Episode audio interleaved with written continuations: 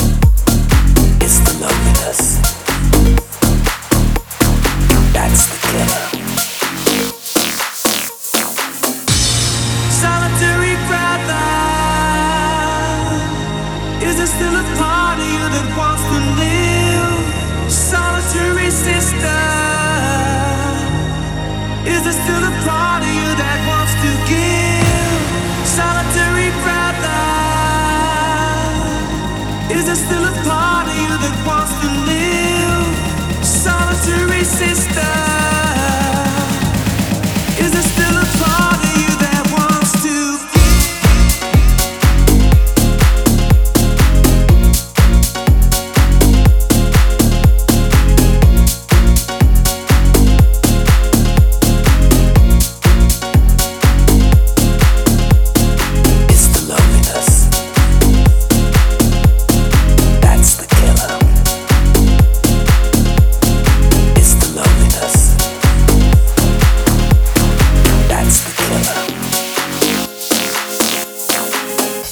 That's the killer.